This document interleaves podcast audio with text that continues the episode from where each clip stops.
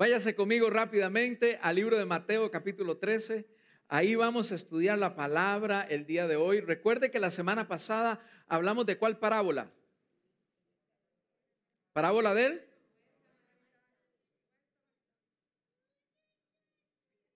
El buen. Y el día de hoy vamos a hablar de la parábola del, del sembrador. Y estos días, pues, eh, estos domingos, queremos hablar de las parábolas.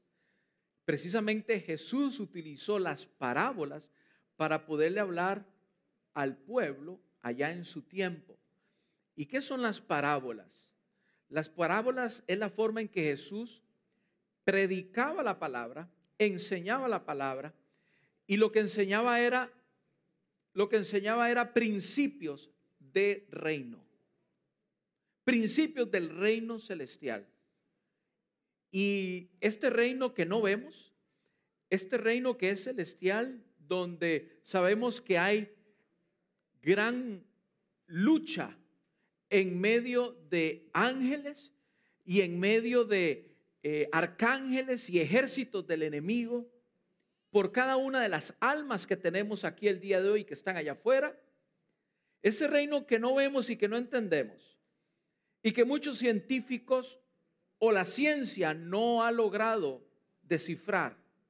La ciencia no ha podido explicar. La ciencia no ha podido ver. No ha podido encontrarla. Precisamente Jesús viene a hablar a un pueblo que no entiende nada de lo que está ocurriendo. Están acostumbrados a seguir la ley, los parámetros de la ley.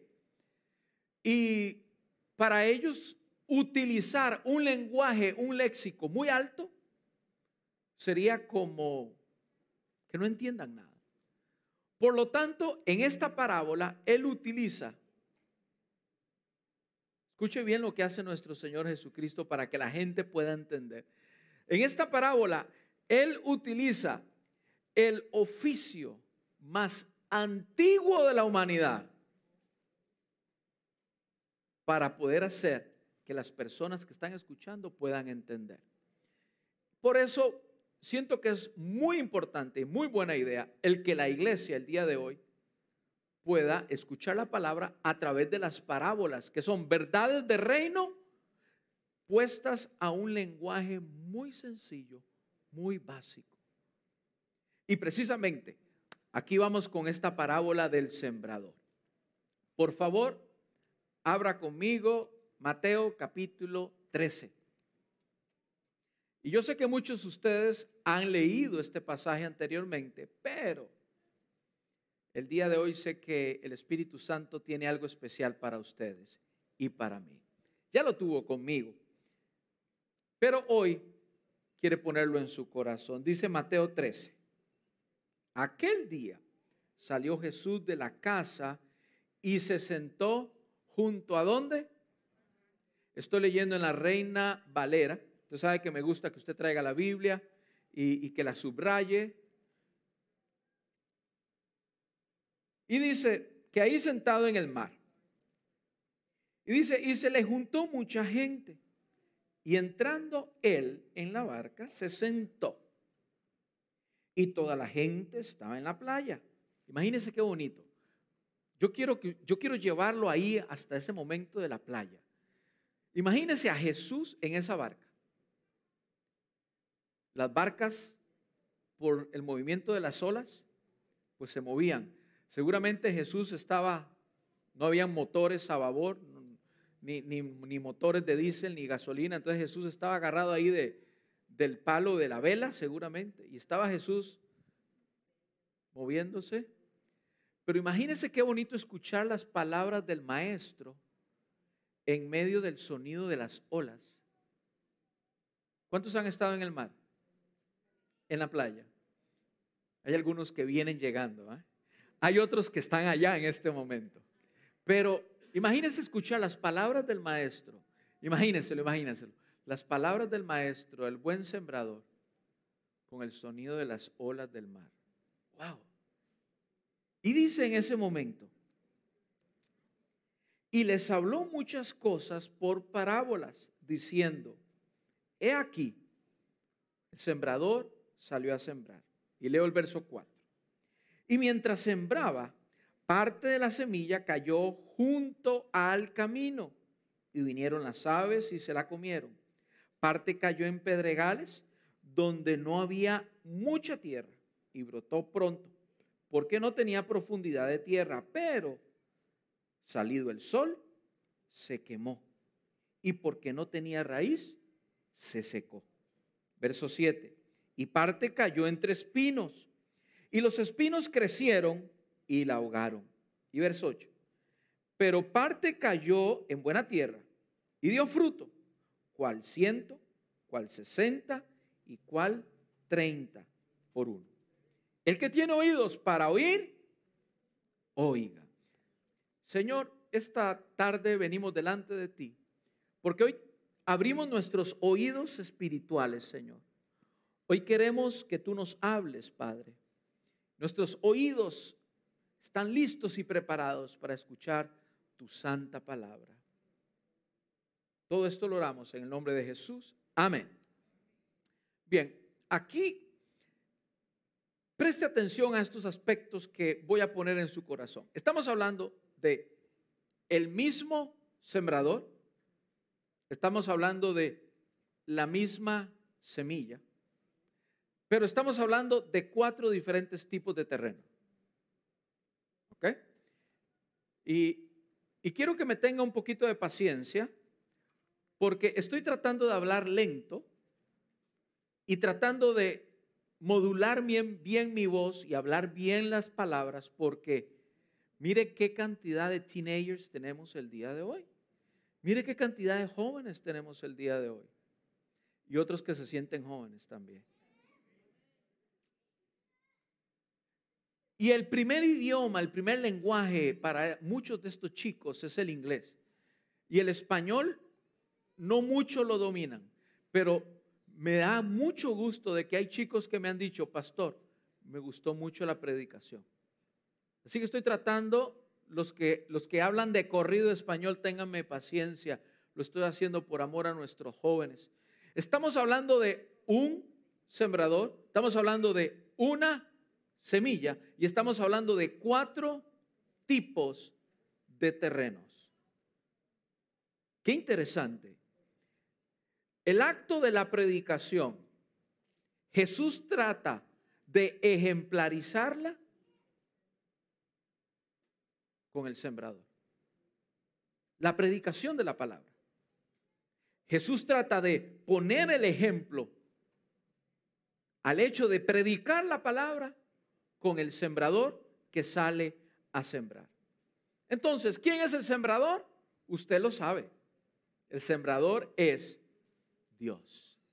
Ese es el sembrador. Ese será siempre el sembrador de la palabra de Dios. Segundo, segunda eh, artículo importante, la semilla. La semilla es esa pequeña parte, así como usted lo ve, esa pequeña partecita que tiene el potencial de poder hacer crecer un árbol de un metro, de dos metros, de tres metros, de cinco metros, de 20 metros. Esa pequeña cosita que le llamamos semilla tiene el potencial de hacer crecer grandes bosques, verdes, árboles frondosos, frutales. Pero dependiendo donde el sembrador coloque esa semillita, podrá haber, podrá haber un gran árbol o no podrá haber nada. Entonces, esa semilla también tiene el código genético o el ADN que la hace producir fruto igual a sus características. Por ejemplo, usted siembra limones, no van a salir mangos. Ni siembra guayabas. Bueno, allá los hermanos en Santiago tienen una historia de su pastor con respecto a las guayabas. ¿Ustedes pueden creer que en Santiago de Chile no hay guayabas? ¿Cómo puede ser? Y un día predicando la palabra, yo dije, guayabas y todos se quedaron así, cosera, guayabas. Pensando yo de que allá habían, ¿no?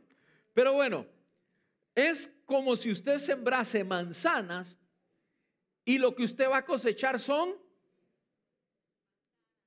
uvas, peras. ¿Qué es lo que va a cosechar si siembra manzanas? Pues esa semillita tiene ese ADN de que todo el fruto que salga de ese árbol precisamente tenga las mismas características de esa semillita que se plantó. ¿Qué es la semilla? La semilla es la palabra de Dios. Es la Biblia. La santa palabra, incorruptible, incambiable, palabra de Dios. Sin embargo, para que esa pequeña, pequeña semilla que se deposita, que el sembrador deposita de fruto, depende del tipo de terreno donde va a caer. Y aquí voy a hablar de los cuatro tipos de terrenos que hay. Jesús nos enseña que hay cuatro tipos de terrenos.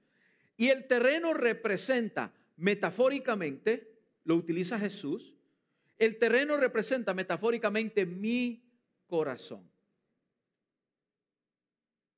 Así como usted lo escucha. Y no estamos hablando de este corazón que está sonando acá, que está tic, tic, tic, tic, tic, sino que se refiere a ese corazón espiritual, donde se involucra el alma, las emociones, los sentimientos, la voluntad y los pensamientos a ese corazón. Entonces, analicemos por un momento, y aquí es donde quiero dilatar un poco de tiempo, unos cuantos minutos, a lo que es la lo que es el terreno. El primer terreno, léalo conmigo en el verso 4. Dice el verso 4. Y mientras sembraba, parte de la semilla cayó junto al camino y vinieron las aves y qué? ¿Y la qué? La comieron. Ahora, esta parábola, escuche bien, esta parábola es una de las 18, perdón, perdón, no las 18, lo dije mal, estoy involucrando otros libros. Es parte de las ocho parábolas que están en el libro de Mateo. El libro de Mateo tiene ocho parábolas, esta es una de estas. Pero la diferencia de esta parábola al resto es que esta parábola Jesús mismo la explica. ¿Qué quiere decir? ¿Por qué? Porque llegaron los discípulos, escucharon que Jesús estaba hablando de la parábola en medio del bote. Recuerden que Jesús estaba en el bote. Y lo llamaron maestro. ¿Por qué le hablas a ellos a través de parábolas? ¿Y nosotros? A nosotros no nos hablas con parábolas. Entonces hay una conversación entre Jesús y ellos, donde Jesús les explica, es necesario para que ellos entiendan, hablarles por parábolas.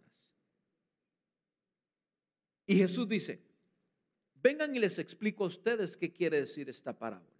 Entonces la explicación de esta parábola, que no en todas las parábolas hay explicación de parte de Jesús. Jesús las hablaba y la gente que lo que hacía, se quedaba.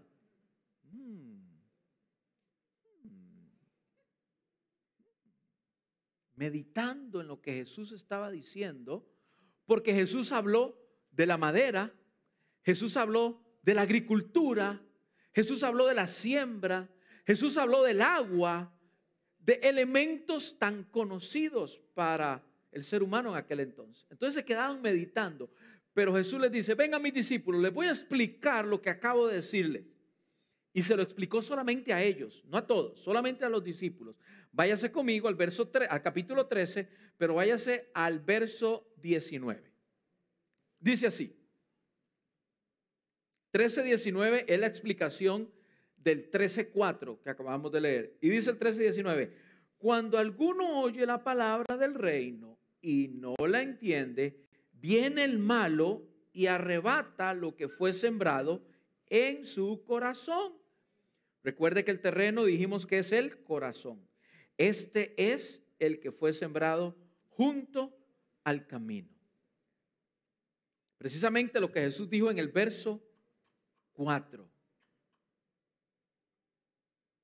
Yo quiero ponerle un poquito más de cuerpo a esto para poder profundizar. En el libro de Marcos está la misma parábola y está la misma explicación de Jesús. Casi son pasajes con las mismas letras, excepto que Marcos. Aquí Mateo dice el enemigo. Marcos dice Satanás. Satanás viene y se roba la semilla que cae junto al camino. Normalmente los caminos tienen que ser duros, con poca agua, para que los, eh, los vehículos, las carretas puedan pasar por ahí. No hay agua ahí.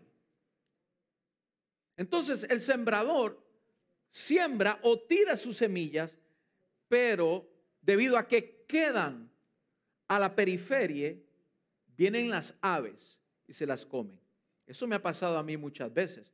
Yo he tratado de sembrar césped, zacate en mi casa. ¿Y sabe quiénes son los primeros huéspedes que llegan a disfrutar de ese zacate?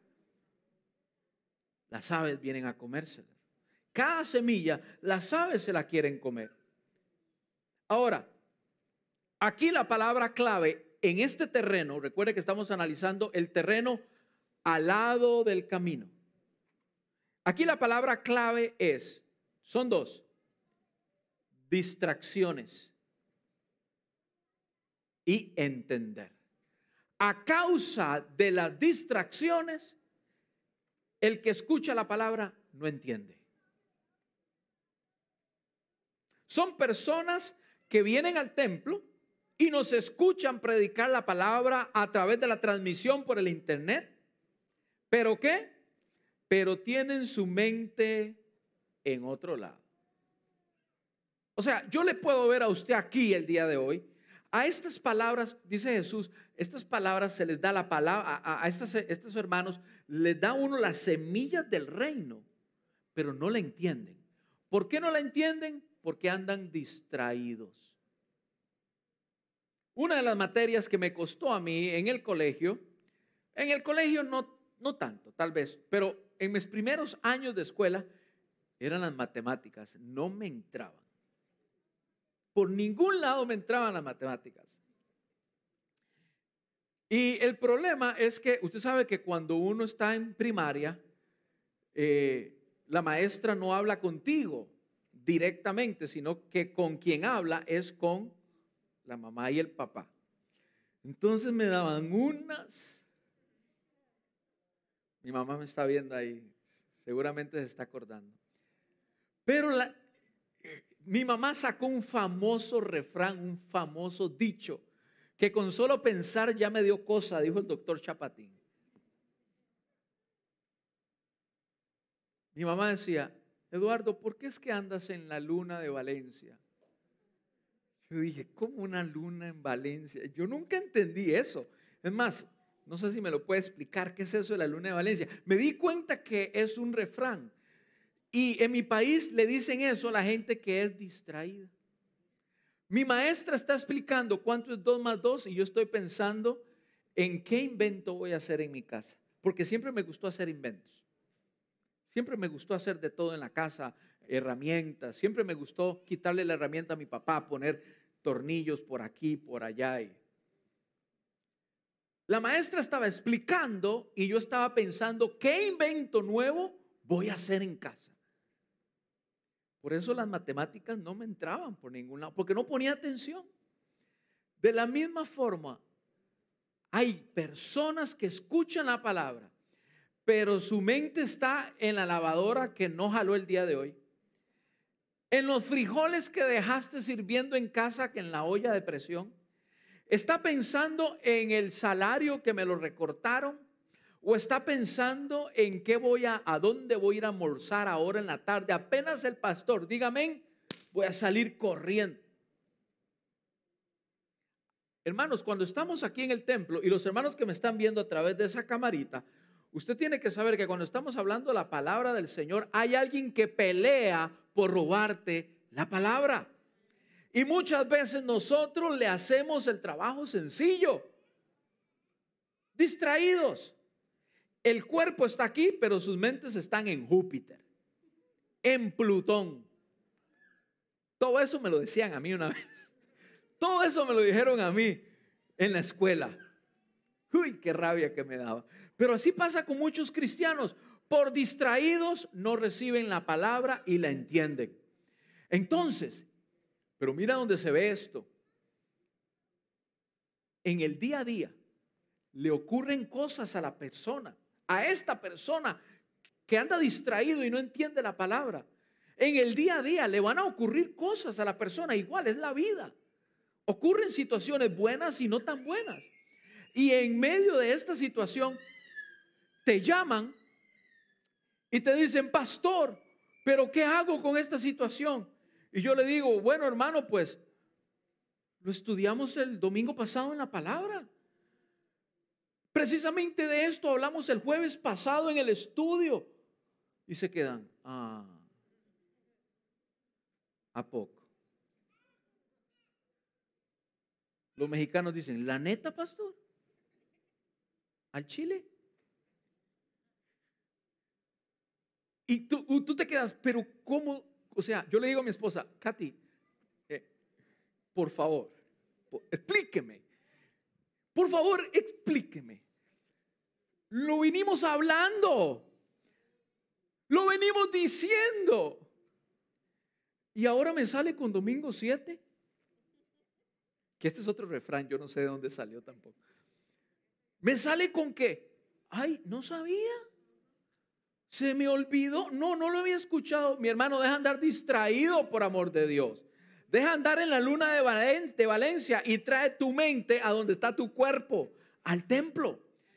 Trae tu mente, los que me están mirando por esa cámara, trae tu mente. Cuando estamos en este servicio en línea, es como si tú estuvieses sentado en alguno de estos lugares. Deja de cocinar, deja de fregar, deja de limpiar, deja de hacer lo que estás haciendo. Siéntate en tu mesa y escucha la palabra del Señor, porque de lo contrario el enemigo va a venir y se va a robar la bendición de lo que iba a ser esta palabra en tu vida. Amén. Me retrasé mucho en la primer semilla. Perdón, en, en el primer terreno. Desafortunadamente, en este terreno ni nace la planta y mucho menos hay fruto. En este terreno no hay planta y tampoco hay fruto. Segunda semilla. Vamos con la semilla que cae en la piedra. Váyase conmigo el versículo 5. Dice, parte cayó en pedregales, donde no había mucha tierra, y brotó pronto porque no tenía profundidad de tierra. Pero salido el sol se quemó, y porque no tenía raíz, se secó. La explicación de Jesús a, este, a esta metáfora, a esta parábola, está precisamente en el verso 20. Váyase conmigo al verso 20. Dice, y el que fue sembrado en pedregales, este es el que oye la palabra y al momento la recibe con gozo, pero no tiene raíz en sí, sino que es de corta duración pues al venir la aflicción y la persecución por causa de la palabra, luego tropieza. Este terreno es un terreno interesante porque aquí tampoco, aquí, aquí nace la palabra, perdón, aquí nace la planta, pero no llega a tener fruto. Este es el problema. Aquí nace, pero no hay fruto en la planta. La planta brotó, pero al no tener esas raíces profundas, al llegar el sol, dice Jesús, al llegar el viento, al llegar la tempestad que normalmente ocurre, pues entonces no permaneció y murió. Escuche bien, representa este terreno, representa el corazón de los cristianos emocionales. Cristianos microondas, que todo lo quieren rápido, pastor, rápido. Y para hoy, quieren rápido crecer, pero nunca echan raíces en la palabra de Dios, que es lo que los hace crecer. Por lo tanto, son inmaduros. Saltan de congregación en congregación, porque para ellos todos están mal, pero yo estoy bien. Y ahora es tan fácil, ¿verdad? Saltar de congregación en congregación. Ahora por los de internet, si este habla muy fuerte, pues le cambio al otro. Y nadie se dio cuenta de nada. Solamente cambio botones. ¿eh? Estos son cristianos bipolares. Le llamo cristianos emocionales y le llamo cristianos bipolares. ¿Por qué? Cuando todo va bien, ellos están pura vida. Ellos están bien. Pero cuando las circunstancias son adversas, o sea, hay lluvia, donde hay tempestad, donde hay vientos y donde hay sol, que es donde las raíces tienen que estar bien agarradas, entonces andan desanimados y depresivos. Se les acabó el gozo y la adoración a Dios. Ahora, no hay nada, escuche bien, Dios nos ha hecho seres emocionales. Por lo tanto, lo que es eh, el, desánimo, el desánimo eh, pues es una emoción, la tristeza está en nuestras emociones. Si Dios no hubiese querido que no fuésemos desanimados o no nos desanimásemos, no nos hubiese puesto emociones, pero Él nos puso emociones. Entonces, algunas veces el cristiano se puede desanimar, ¿sí? Se puede entristecer, sí. El problema es quedarse en la tristeza y en el desánimo. El cristiano necesita decir, estoy pasando esta situación. Mi hermano, mi amigo, mi cónyuge, mi, diácono, mi pastor, necesito que ore por mí para salir de donde estoy. Y juntos vamos a sacarte. Pero estos son cristianos, como dije yo, bipolares. Tú los ves el día de hoy, salen de la iglesia, del templo el día de hoy, y que si se les presenta el enemigo lo agarran a patadas. Y todo bien, y qué bien, pastor, y vamos bien. Y tú lo llamas mañana y ya andan como la canción. ¿Cuál canción, pastor? Rata inmundo. Animal rastrero. Andan como animales rastreros, arrastrándose. En Santiago de Chile no, no se escucha Paquita la del barrio. Yo no la escucho, lo que pasa es que tanto, tanto, tanto suena que... Hermanos, hay, estos son cristianos que parecen la canción de Paquita, la del barrio, andan arrastrados. Y, tú los ves el domingo y llegan, uh, pastor, la palabra que necesitaba. Y el lunes, arrastrados otra vez. Y pasan media semana arrastrados. Dios santo, por amor de Dios, ¿qué pasó con la alegría, el gozo? Ahora, el problema Aquí el problema no es tanto el que estés animado o desanimado, es que las circunstancias te roban el gozo. Y el cristiano no puede permitir que el gozo sea robado de su vida por las circunstancias. Aunque, aunque la cuenta esté en cero, aunque el alimento esté escaseando, aunque no te vaya muy bien con el jefe, aunque te hayan dado la carta de despido, la palabra dice en Habacuc, con todo el Señor, aunque no tenga todo esto, Él estará conmigo y yo estaré confiado. Usted tiene que saber que precisamente esas pruebas es el sol, esas pruebas es la, la lluvia, esa prueba es el viento. Entonces, el cristiano que no tiene raíces profundas porque donde cayó su su, palabra, su corazón está en piedras, no tiene, viene el sol, se quema. Viene la lluvia, se ahoga. Viene el viento y va a parar allá. ¿Van conmigo, hermanos? Aquí nació la planta, pero no hubo fruto. Sigo, voy rapidito. Verso 7, váyase conmigo, verso 7. Dice, y parte cayó entre espinos, y los espinos crecieron. ¿Y qué dice? La ahogaron. Váyase conmigo al verso 23, perdón, verso 22. Ahí está la explicación de Jesús. El que fue sembrado entre espinos, este es el que oye la palabra, pero él, diga conmigo la palabra afán. No es el fan, no, no, no, es la palabra afán. Pero el afán de este siglo, y escuche bien, el engaño de las riquezas. Jesús no está diciendo que las riquezas sean malas. Jesús está diciendo que el engaño de las riquezas es donde está el problema. Dice, pero el engaño de las riquezas ahoga la palabra y hace y se hace infructuosa. Querido hermano, precisamente el engaño de las riquezas, el pensar de que en las riquezas, buscando primero las riquezas, vamos a estar bien, que con las riquezas vamos a comprar la felicidad, el gozo, la alegría. Ese es el engaño de las riquezas.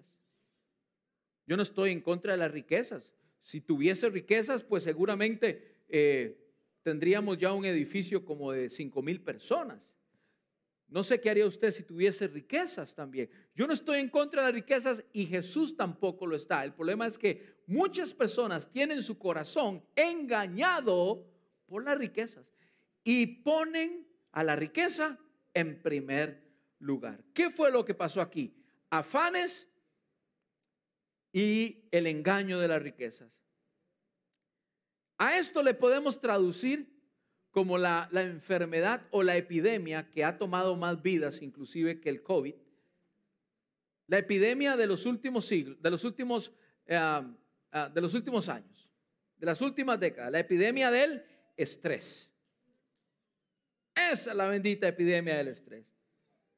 Hay muchos cristianos buenos que aman a Dios, pero se envuelven tantísimo en quehaceres, en afanes, en compromisos personales, familiares y laborales, que no tienen tiempo para buscar de Dios y hacer crecer su vida espiritual. No leen la Biblia, pasan semanas sin leerla y congregarse, y cuando se dan cuenta, el afán ha ahogado su intimidad con Dios. Por ejemplo, ¿se acuerdan cuando Jesús fue a almorzar a casa de Lázaro, Marta y María? Cuando llegó Jesús, lo atendieron las hermanas y María se postró a los pies de Jesús porque esa era la parte más importante.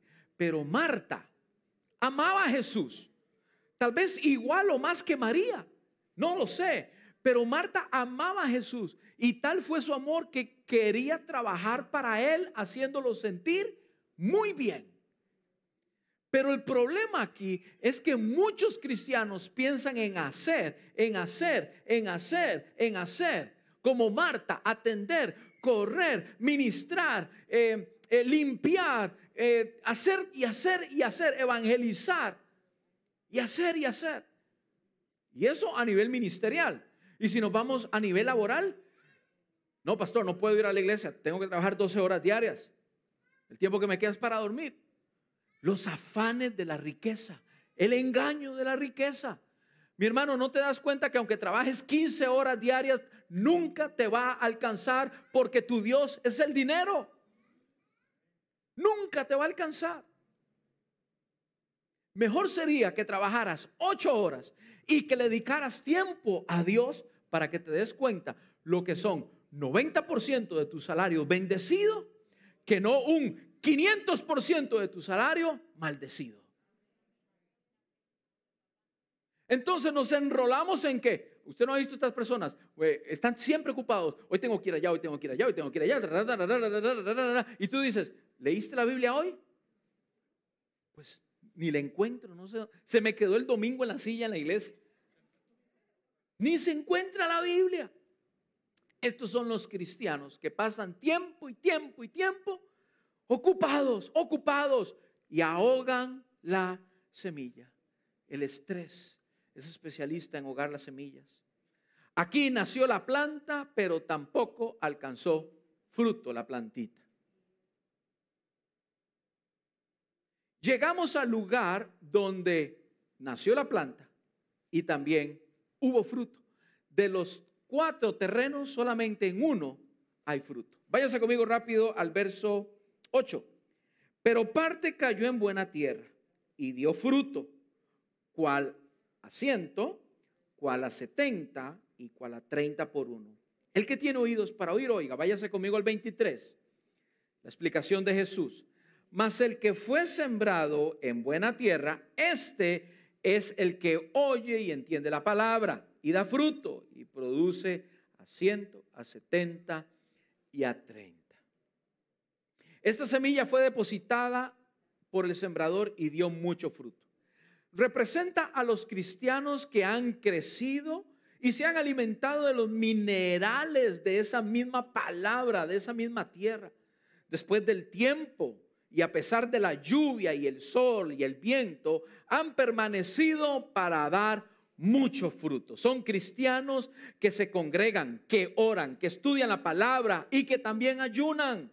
Son cristianos que practican las disciplinas espirituales y a estos Pablo les llama en Romanos y en Corintios cristianos espirituales o cristianos maduros. Han sabido dominar sus finanzas, han sabido dominar las riquezas, han sabido dominar sus emociones.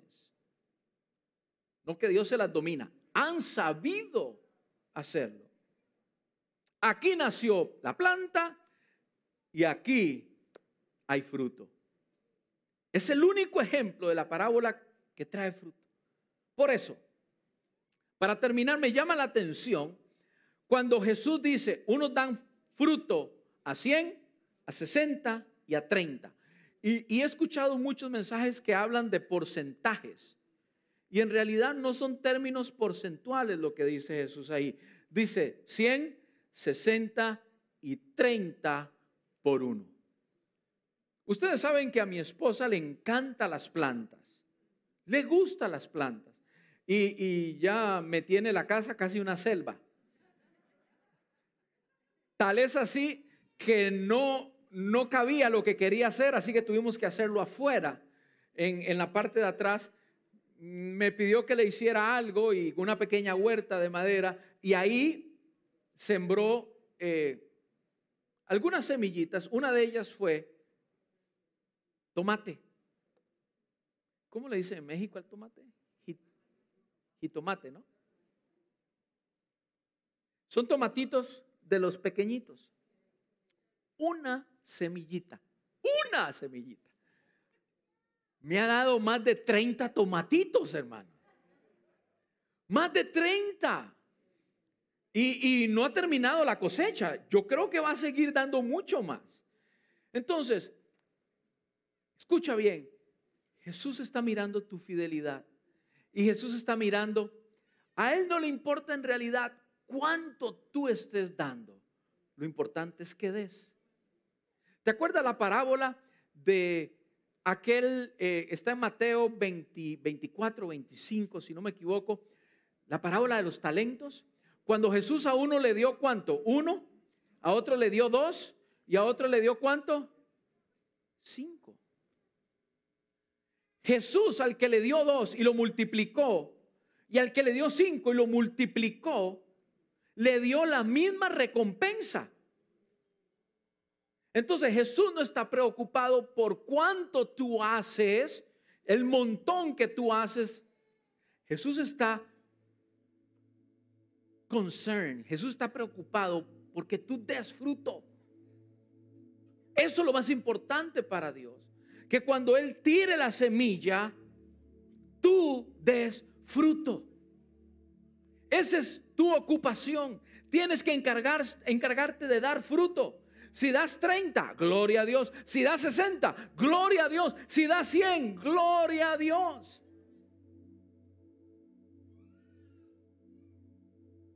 Cuando estamos hablando aquí del fruto, Jesús está hablando de algo importante. Jesús está hablando de el amor. Diga conmigo amor. Del amor se producen ocho características que son gozo, paz, paciencia, benignidad, bondad, fe, mansedumbre y templanza. Está en el libro de Gálatas. Estos son los elementos o características que los hijos de Dios deben poseer siempre. Esto es lo que nos debe caracterizar. El fruto. Escuche lo que dijo Jesús. Por sus frutos los conoceremos. En el libro de Mateo capítulo 7. ¿Por qué dice con sus frutos los, por sus frutos los conoceremos? ¿Por qué? No por los dones, no por lo que haces. Recuerde que los dones pueden ser imitados, pero el fruto jamás puede ser imitado. La predicación puede ser imitada. Yo puedo fluir en mi don. Y muchos aquí son excelentes predicadores porque tienen el don de comunicación. Las lenguas pueden ser imitadas. La profecía puede ser imitada. El cantar puede ser imitado. El tocar puede ser imitado. Pero hay algo que jamás puede ser imitado. Y eso es el fruto. O tienes amor o no lo tienes. O tienes gozo o no lo tienes. O tienes mansedumbre o no la tienes. O tienes templanza, dominio de ti mismo o no lo tienes. Cada vez que venimos al templo, cada vez que miramos la transmisión ahí por el internet, para escuchar al predicador, al pastor, debemos de venir siempre con un corazón correcto a escuchar la palabra de Dios para que esta semilla dé fruto. Cada domingo, escúchame bien, cada domingo aquí se plantan semillas. Cada domingo aquí se, se riegan semillas. Cada jueves se están regando semillas. Cada día en tu grupo vida se están regando semillas. ¿Qué estás haciendo con estas semillas? Por eso el mensaje en esta tarde se llama ¿Dónde la depositó? ¿Por qué? Porque el día de hoy el sembrador pasó a sembrar. Acaba de pasar, no sé si te diste cuenta, el sembrador pasó a sembrar. ¿Dónde depositó la semilla? Esta es una respuesta que solamente tú la tienes. Yo no puedo responder eso por ti. Yo puedo responder a esa pregunta yo. Pero ¿qué tipo de tierra tú eres? ¿Cuál es tu corazón? ¿Será el de al lado del camino? ¿O será el de las piedras? ¿O será el de los espinos? ¿O esa tierra negrita, bien preparada y lista para recibir la palabra de Dios?